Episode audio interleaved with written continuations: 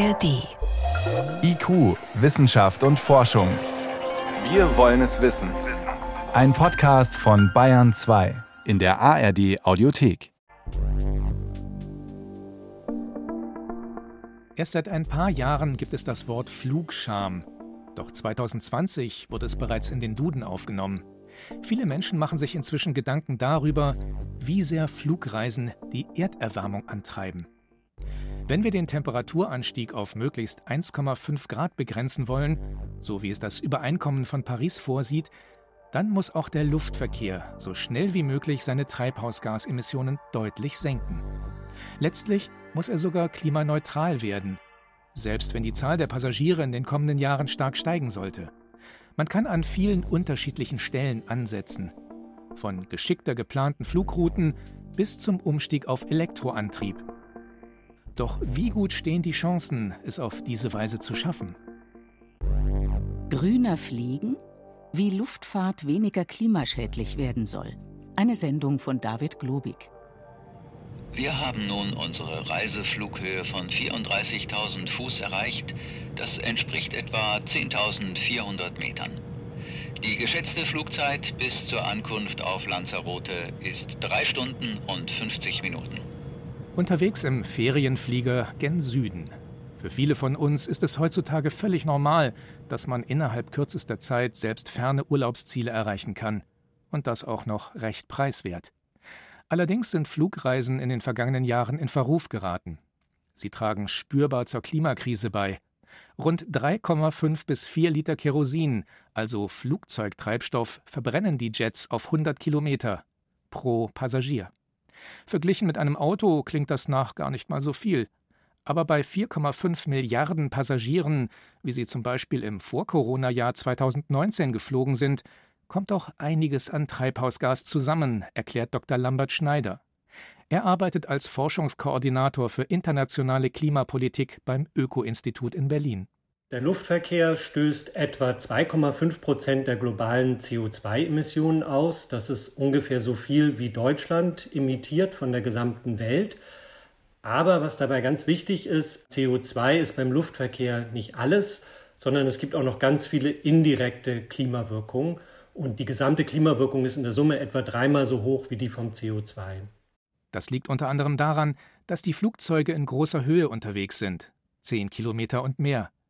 In diesen Luftschichten reagiert die Atmosphäre besonders empfindlich auf die Abgase aus den Triebwerken, erklärt Dr. Markus Fischer im Online-Interview. Er ist Bereichsvorstand Luftfahrt im Deutschen Zentrum für Luft- und Raumfahrt DLR. Hier handelt es sich um ausgestoßene Stickoxide, um Wasserdampf, um Ruß, um weitere Aerosole und Partikel die eben in Kombination mit, ja, ich sag mal, geeigneten atmosphärischen Bedingungen eben zu Wolkenbildung führen können, die wiederum im negativen Sinne das Klima oder die Atmosphärenerwärmung beeinflussen können. Die Stickoxide sorgen dafür, dass sich verstärkt Ozon bildet. Und dieses Ozon wirkt, genauso wie CO2, als Treibhausgas. Dritter wichtiger Faktor sind die Kondensstreifen, die heißen, rußhaltigen und feuchten Abgase vermischen sich mit der extrem kalten Umgebungsluft minus 40, minus 50 Grad Celsius. Unter bestimmten Bedingungen entstehen dabei kleine Eiskristalle, erläutert Luftfahrtexperte Professor Rolf Henke. Er war unter anderem Präsident der Deutschen Gesellschaft für Luft- und Raumfahrt, DGLR. Diese Eiskristalle scheinen die Flugzeuge wie lange weiße Schleppen hinter sich herzuziehen. Manchmal zerfallen die sehr schnell, manchmal bleiben sie auch relativ lange. Es können Wolken entstehen aus diesen Kondensstreifen, Cirruswolken, die einen Einfluss auf die Temperatur auf der Erde haben. Das kann kühlend wirken, es kann wärmend wirken. In der Gesamtbilanz gehen wir heute davon aus, dass es eher eine erwärmende Wirkung hat. Und zwar dadurch, dass die zusätzlichen künstlichen Cirruswolken Infrarotstrahlung, die von der Erde kommt, teilweise wieder zurückstrahlen. Die Luftfahrt ist also schon jetzt eine nicht zu vernachlässigende Größe, wenn wir das 1,5 Grad Ziel von Paris erreichen wollen. Und sie wird in Zukunft eine noch entscheidendere Rolle spielen. Unter anderem dürfte wachsender Wohlstand die Passagierzahlen steigen lassen. Schätzungen gehen davon aus, dass der Flugverkehr bis 2050 um jährlich drei bis fünf Prozent wachsen könnte. Die Herausforderung, vor der die Luftfahrtbranche beim Klimaschutz steht, wird also immer gewaltiger. Leichter, strömungsgünstiger, effizienter. Wie man mit weniger Kerosin fliegt. Ein Flugzeughangar auf dem Gelände des Deutschen Zentrums für Luft- und Raumfahrt in Oberpfaffenhofen bei München. Mitten in der großen Halle bereitet ein internationales Forschungsteam ein Flugmodell für den Start vor. 3,50 Meter lang, 7 Meter Spannweite. Die Elektronik wird getestet, außerdem sämtliche Ruder und Klappen. Das ferngesteuerte Modell kann mit unterschiedlichen Tragflächen ausgerüstet werden. An diesem Tag haben die Forschenden extrem schlanke Flügel montiert, wie man sie sonst von Segelfliegern kennt. Dann geht es zur Startbahn. Die kleine Turbine oben auf dem Rumpf des Flugzeugs heult auf. Die Maschine setzt sich in Bewegung und hebt ab. Eine gute Viertelstunde lang kreist das Flugzeug über dem DLR-Gelände. Es fliegt unterschiedlich enge Kurven, beschleunigt abwärts, zieht nach oben, taucht wieder ab. Währenddessen zeichnen Sensoren Unmengen von Daten auf. Das Team will unter anderem herausfinden, wie man solche langen, schmalen Flügel konstruieren muss, damit sie auch für große Verkehrsflugzeuge geeignet sind, erklärt Dr. Gertjan Loje vom DLR. Der Vorteil davon ist, dass je höher die Streckung, je geringer der Widerstand ist. Somit kann man halt erheblich Sprit einsparen. Dafür muss es allerdings erst einmal gelingen, die schlanken Tragflächen stabil genug zu machen, ohne dass sie dadurch zu schwer werden. Das geht zum Beispiel, indem man Klappen an den Flügeln geschickt ansteuert, so dass sie unerwünschte Flatterbewegungen der Tragflächen aktiv dämpfen. Dieser Aufwand dürfte sich bei langgestreckten Flügeln lohnen, da ist sich auch Professor Mirko Hornung sicher. Er leitet den Lehrstuhl für Luftfahrtsysteme der TU München. Also grundsätzlich, wenn man die Technologie anwenden würde auf ein Verkehrsflugzeug, das heißt, wenn wir über die großen Dimensionen reden, reden wir in der Größenordnung zwischen 5 und 10 Prozent, die man als Kraftstoffeinsparung dann realisieren könnte. Und weniger Kraftstoffverbrauch heißt weniger CO2-Ausstoß. Das reizt auch den Flugzeughersteller Boeing.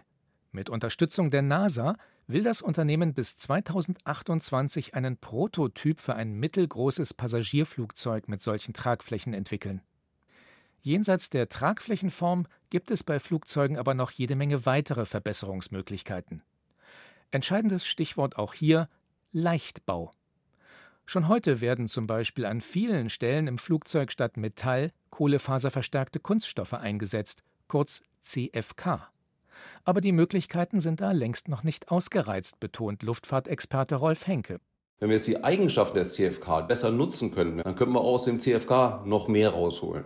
Wir können über 3D-Druck, über neue Fertigungsverfahren Teile, die wir früher einzeln zusammenbauen mussten, in einem Rutsch drucken und damit erheblich leichter machen was noch einmal mehrere Prozent weniger Kerosinverbrauch bedeuten würde.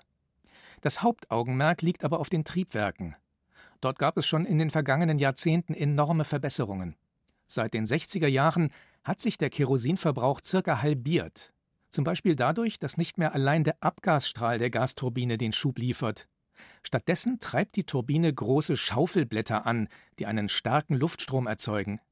Der sorgt heute hauptsächlich für den Vortrieb. Ein Getriebe zwischen Turbine und Schaufelblättern verbessert den Wirkungsgrad moderner Triebwerke zusätzlich. Es geht aber noch mehr. Wir können also zum einen die ganze Mechanik des Triebwerkes, diese vielen drehenden Teile, die können wir angehen mit neuen Werkstoffen, neuen Materialien, neuen Herstellprozessen. Wir können die Verbrennungsprozesse anders steuern, bis zu Verbrennung, wo gar kein Stickoxid mehr entsteht, ganz stark CO2 beeinflussen. Wobei es außerdem sinnvoll sein könnte, sich in manchen Luftfahrtbereichen verstärkt wieder auf eine Technologie zu besinnen, mit der die Motorfliegerei einmal begonnen hat. Propellerantrieb. Propeller sind in der Tat, ja, weil sie einen recht hohen Wirkungsgrad haben, weil sie auch recht große Standschübe erzeugen, sind zum Beispiel für Regionalflugzeuge eine nahezu ideale Lösung, wo es auch nicht ganz so auf Geschwindigkeit ankommt. Beim Fliegen nicht mehr gar so schnell unterwegs zu sein wie bisher, das würde wiederum auch an anderer Stelle Vorteile bringen, erläutert Markus Fischer vom DLR. Wir prognostizieren Flugzeugkonzepte, die, ja, ich sag mal, im Bereich 10, 15 Prozent langsamer fliegen als heutige Flugzeuge. Und durch dieses langsamere Fliegen haben wir dann Möglichkeiten, bekannte Technologien in der Aerodynamik und Verfahren in der Aerodynamik jetzt neu zu bewerten, weil das Potenzial in diesen Geschwindigkeitsbereichen und bei den Konzepten von Flugzeugen dann wieder höher wird. Sprich, Es lassen sich aerodynamische Effekte ausnützen, die man bei schneller fliegenden Maschinen nicht anwenden kann. Zwar würden sich dadurch die Flugzeiten verlängern, aber zumindest auf kürzeren bis mittleren Strecken könnte man diese Zeit teilweise wieder reinholen, indem man zum Beispiel das Ein- und Aussteigen beschleunigt. Leichtbau, Aerodynamik, Triebwerkstechnik. Was den Treibstoffverbrauch angeht, tut sich bereits einiges. Und für kommende Flugzeuggenerationen erwarten die Ingenieurinnen und Ingenieure noch einmal deutliche Verbesserungen. Doch ein wirklich klimaneutraler Luftverkehr ist so nicht zu schaffen. Dafür muss man sich auch um das kümmern, was in den Tank kommt. Abschied vom Erdöl. Was Flugzeuge in Zukunft antreibt. Ortstermin am Flughafen München. Etwas abseits, am Rand des Geländes, liegt das Tanklager. Um die Flugzeuge zu befüllen, wird das Kerosin von dort unterirdisch zu den Parkpositionen der Maschinen gepumpt, beschreibt Airport-Chef Jost Lammers. Seit Mitte 2021 ist die Anlage auch für Kerosinmischungen zugelassen, in denen ein Anteil von nachhaltig produziertem Treibstoff steckt. Unsere Infrastruktur, die wir bereitstellen, das Unterflurbetankungssystem, das Tanklager, ist technisch zertifiziert, ist in der Lage, das abzubilden. Und dadurch, glaube ich, schaffen wir auch jetzt Anreize für Airlines, ihr nachhaltiges Kerosin in der Zukunft hierher zu bringen. Basis dafür ist überwiegend Biomasse, zum Beispiel altes Pflanzenfett. Der Vorteil des englisch Sustainable Aviation Fuel oder kurz SAF bzw. SAF genannten Kerosins beim Verbrennen wird nur so viel CO2 wieder freigesetzt, wie die Pflanzen vorher aus der Luft entnommen haben. Noch liegt der nachhaltige Anteil am gesamten Kerosinverbrauch nicht einmal im Promillebereich. Doch der Umstieg soll gefördert werden, und die EU wird steigende Beimischungsquoten festschreiben. Bis 2050 ist ein Anteil von 70 Prozent vorgesehen. Für den Betrieb der Flugzeuge sind diese nachhaltigen Treibstoffe kein Problem, betont Luftfahrtexperte Rolf Henke. Die heutigen Flugzeuge könnten auf einen Schlag etwa 50 Prozent Beimischquote von alternativen Kraftstoffen schon vertragen. Tests haben gezeigt, dass es bei neuen Maschinen bzw. neuen Triebwerken sogar mit reinem Sustainable Aviation Fuel ginge. Das Problem? Es gibt kaum was davon. Und der Treibstoff ist wesentlich teurer als konventionelles Kerosin. Das dürfte sich erst ändern, wenn tatsächlich größere Mengen davon hergestellt werden, glaubt auch Lambert Schneider vom Öko-Institut. Es braucht natürlich Zeit, um da die Produktion hochzufahren. Ich denke, man könnte so über die nächsten zehn Jahre wahrscheinlich einen Anteil von 10 oder 20 Prozent erreichen. Ein wesentlicher Punkt ist natürlich, dass Biomasse begrenzt ist im Angebot. Ja? Also ich habe einfach nur eine bestimmte Menge an Bioabfallreststoffen. Denn für die Treibstoffproduktion extra Biomasse anzubauen, das kommt für ihn nicht in Frage. Und an den verfügbaren Reststoffen sind andere Bereiche ebenfalls interessiert, etwa für die Biogasproduktion. Das bekräftigt auch Urs Meyer. Er ist Projektleiter Energie und Infrastruktur bei Agora Verkehrswende. Langfristig ist Biokraftstoff im Flugzeug fehl am Platz. Im Verkehr sollte man auf Strom aus erneuerbaren Energien umstellen und aus diesem Strom kann man klimaneutrales Kerosin herstellen. Man spricht von Power to Liquid, vom Strom zum flüssigen Treibstoff. Mit Hilfe von zum Beispiel Solar- oder Windstrom wird zunächst Wasser in seine Bestandteile Wasserstoff und Sauerstoff zerlegt. Zusätzlich zum grünen Wasserstoff braucht man noch CO2. Davon haben wir in der Atmosphäre eh zu viel, nutzen wir also das. In weiteren Schritten lässt sich daraus dann Treibstoff synthetisieren. Wenn ich wirklich aus erneuerbaren Strom und aus dem CO2 aus der Luft Kerosin herstelle, dann kann ich erstmal CO2-neutral praktisch damit fliegen. Also ich kann sozusagen das CO2 komplett dadurch ausgleichen im Prinzip, weil ich entnehme es ja vorher der Atmosphäre. Und gleichzeitig hat man auch noch die Möglichkeit, einen Teil der anderen Klimawirkungen zumindest zu reduzieren. Denn der Treibstoff lässt sich chemisch geradezu maßschneidern. Es ist so, dass diese synthetischen Kraftstoffe eigentlich sogar besser verbrennen als herkömmliches Kerosin und dass die dadurch ein bisschen weniger von diesen Stoffen verursachen, insbesondere Ruß oder Stickoxide, die eben für diese anderen Klimawirkungen verantwortlich sind. Bislang werden allerdings auch mit dem Power-to-Liquid-Verfahren nur verschwindend geringe Mengen hergestellt. Außerdem gibt es einen entscheidenden Nachteil. Von der Energie, die man anfangs in Form von Strom hineinsteckt, kommt im Triebwerk nur ein Bruchteil an. Zwar lassen sich die Prozesse noch optimieren, trotzdem sollte man den Treibstoff dort produzieren, wo eine solche Verschwendung egal ist. Also zum Beispiel mit Hilfe von Photovoltaikanlagen in der Wüste, mit Solarenergie, die quasi unbegrenzt zur Verfügung steht. Das Problem lässt sich aber auch noch anders entschärfen. Man verzichtet auf die energieaufwendigen Umwandlungsschritte und fliegt direkt mit Wasserstoff. Der verbrennt nämlich mit Luftsauerstoff wieder zu Wasser. Die Triebwerke wären da keine allzu große Herausforderung, meint Rolf Henke. Das geht alles mit klassischen Turbinen, die an das angepasst werden müssen. Da können wir sagen, was dafür nötig ist. Der Aufwand ist jedenfalls überschaubar. Anders sieht es bei den Tanks aus. Um überhaupt größere Mengen Wasserstoff an Bord nehmen zu können, muss das Gas verflüssigt werden. Dafür kühlt man es auf minus 253 Grad Celsius herunter. Wasserstofftanks ähneln deshalb überdimensionalen Thermoskannen. Damit aber nicht genug. Für die gleiche Flugstrecke braucht man vom Volumen her drei bis viermal so viel Wasserstoff wie Kerosin. Für Langstreckenflüge könnte man den Treibstoff nicht mehr, so wie heute, im Inneren der Tragflächen unterbringen. Das Flugzeugdesign müsste sich also wohl deutlich ändern. Aber wenn man schon mal dabei ist, über radikalere Schritte nachzudenken, warum fliegen wir nicht einfach gleich völlig emissionsfrei mit Strom? Es geht auch ohne Gasturbine. Abheben mit dem Elektroflieger. 18 elektrisch angetriebene Propeller hieven den Volocopter-Prototyp senkrecht in die Luft. Weltweit arbeiten Unternehmen wie Volocopter, Lilium und andere an kleineren Fluggeräten für jeweils eine Handvoll Passagiere. Schon bald sollen sie als elektrisch betriebene Flugtaxis unterwegs sein. Auf kürzeren Strecken und mit wenigen Sitzplätzen funktioniert sowas tatsächlich. Doch im richtig großen Maßstab wird es schnell schwierig. Ich glaube, dass man geschätzt hat, dass eine A320 für eine Stunde Flug rund 70 Tonnen Batterien bräuchte. Bei einem Leergewicht von 45 Tonnen, also was es sonst hat. Das ist absurd. Also mit anderen Worten, bei großen Transportflugzeugen äh, sind Batterien keine Lösung. Und das dürfte wohl auch längerfristig so bleiben.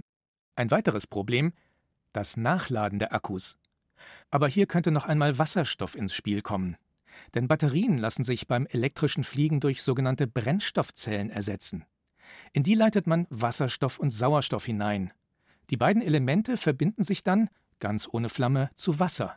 Dabei erzeugt die Zelle elektrochemisch Strom.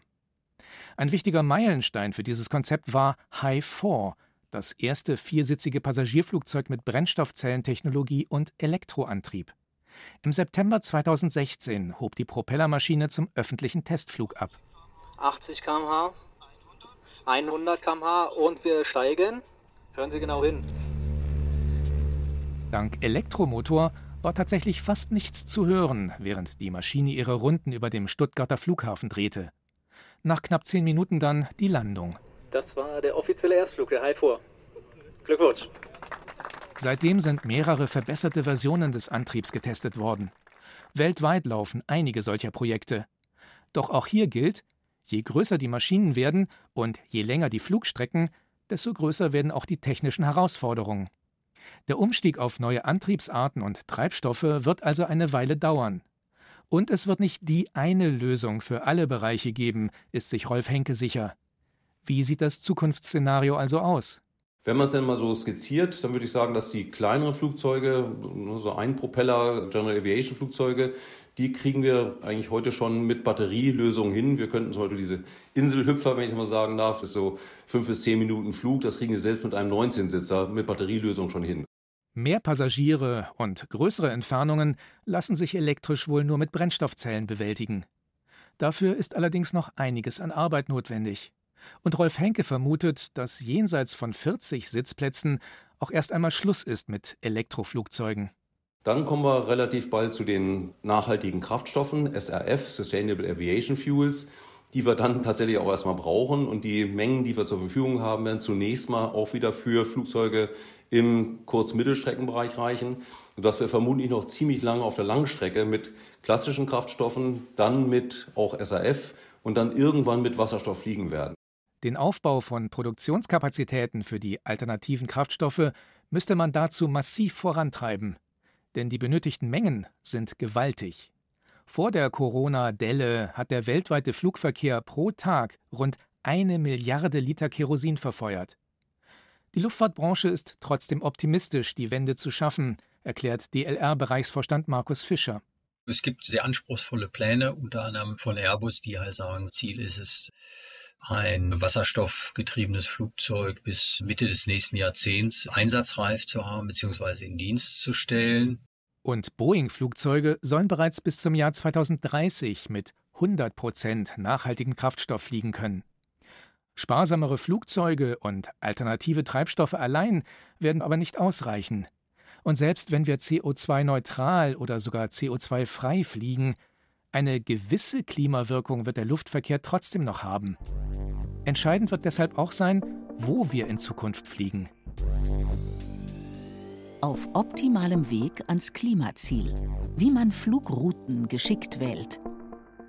Auch wenn die Luftfahrt es in den kommenden Jahren schaffen sollte, in Flugzeugturbinen nur noch Biokraftstoff, synthetisches Kerosin und Wasserstoff zu verbrennen, der Einfluss auf die Klimaerwärmung ist dann immer noch nicht null.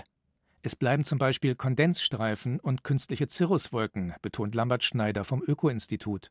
Wenn ich Kerosin verbrenne, dann verbrennt das ja zu CO2 und zu Wasser. Und äh, die Wolkenbildung wird höchstens reduziert, weil ich weniger Partikel habe, die zu den Wolken führen. Aber das kann ich nicht gänzlich vermeiden. Also kurz gefasst, man kann mit den synthetischen Kraftstoffen kann man die anderen Klimawirkungen über das CO2 hinaus reduzieren, aber nicht vollständig vermeiden. Selbst die Verbrennung von Wasserstoff setzt immer noch Wasserdampf und Stickoxide frei, also zwei klimawirksame Abgasbestandteile. Die Entstehung von Kondensstreifen könnte man aber beeinflussen. Ob sie sich bilden und wie lange es dauert, bis sie wieder verblassen, das hängt nämlich unter anderem davon ab, welche Temperatur die Luft hat und wie hoch die relative Feuchtigkeit ist. Kennt man diese Parameter, dann wäre es zum Beispiel möglich, gezielt solche Flughöhen zu meiden, in denen Kondensstreifen auftreten. Man könnte auch ganze Gebiete umfliegen, in denen die Wahrscheinlichkeit hoch wäre, dass sich vermehrt Kondensstreifen bilden, beschreibt Rolf Henke. Oder konsequent solche Regionen meiden, in denen die Abgase besonders starke Klima- und Umwelteffekte hervorrufen würden. Wenn ich jetzt also an bestimmten Flugrouten ranfliege, wo die Emissionen nicht so schädlich sind wie an anderen, kann ich eine erhebliche Wirkung erzeugen. Vom Deutschen Zentrum für Luft- und Raumfahrt sind Schätzungen gemacht worden, dass ich mit kleineren Umwegen, die in der Größenordnung 5% an CO2 zwar mehr machen würden, also mehr Kraftstoffverbrauch machen würden, über 40% in der Klimawirkung erzielen könnte. Und das ginge relativ kurzfristig, ohne überhaupt etwas an den Flugzeugen oder Treibstoffen verändern zu müssen. Allerdings fehlen bislang noch die notwendigen Computermodelle für die klimaschonende Flugführung und Routenplanung.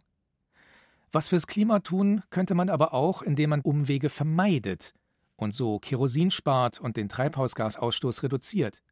Und zwar sind das Umwege, die Maschinen heute um bestimmte Regionen fliegen müssen. Das sind meistens militärische Gebiete. Und wenn Sie sich so Flugrouten angucken, wie wir heute in Europa fliegen, da gibt es ziemlich viele das sind Gebiete mit Flugbeschränkungen, wo sie immer nicht langfliegen dürfen. Wenn wir direkter von A nach B fliegen könnten, ist da schon eine Menge rauszuholen. Da gehen die Schätzungen auf rund 10 Prozent, was die Effizienz oder CO2 betrifft. Auch das könnte also ein wichtiger Baustein sein für eine Luftfahrt, die so wenig klimaschädlich ist wie möglich. Funktionieren wird das Ganze aus Sicht der Forschenden aber nur als Gesamtkonzept. Man muss die Flugzeuge sparsamer machen, auf nachhaltige Kraftstoffe umsteigen dort, wo es möglich ist, sogar kohlenstofffrei fliegen, mit Wasserstoff. Und man muss insgesamt das System Luftverkehr verbessern, um Emissionen zu vermeiden. Aber es gibt noch einen weiteren wirksamen Hebel, unterstreicht Lambert Schneider. Ein Aspekt, den ich wirklich wichtig finde, ist die Vermeidung von Flügen. Wir haben jetzt gerade auch durch Corona und mit der ganzen Digitalisierung gesehen, dass natürlich vielleicht die eine oder andere Konferenz oder das eine oder andere Business-Meeting nicht mehr erforderlich ist und dass das Vermeiden von Fliegen natürlich die effektivste Maßnahme ist, um Emissionen zu reduzieren. Das gilt natürlich insbesondere dann auch noch für kürzere Strecken, wo die Bahn den Flugverkehr ersetzen kann.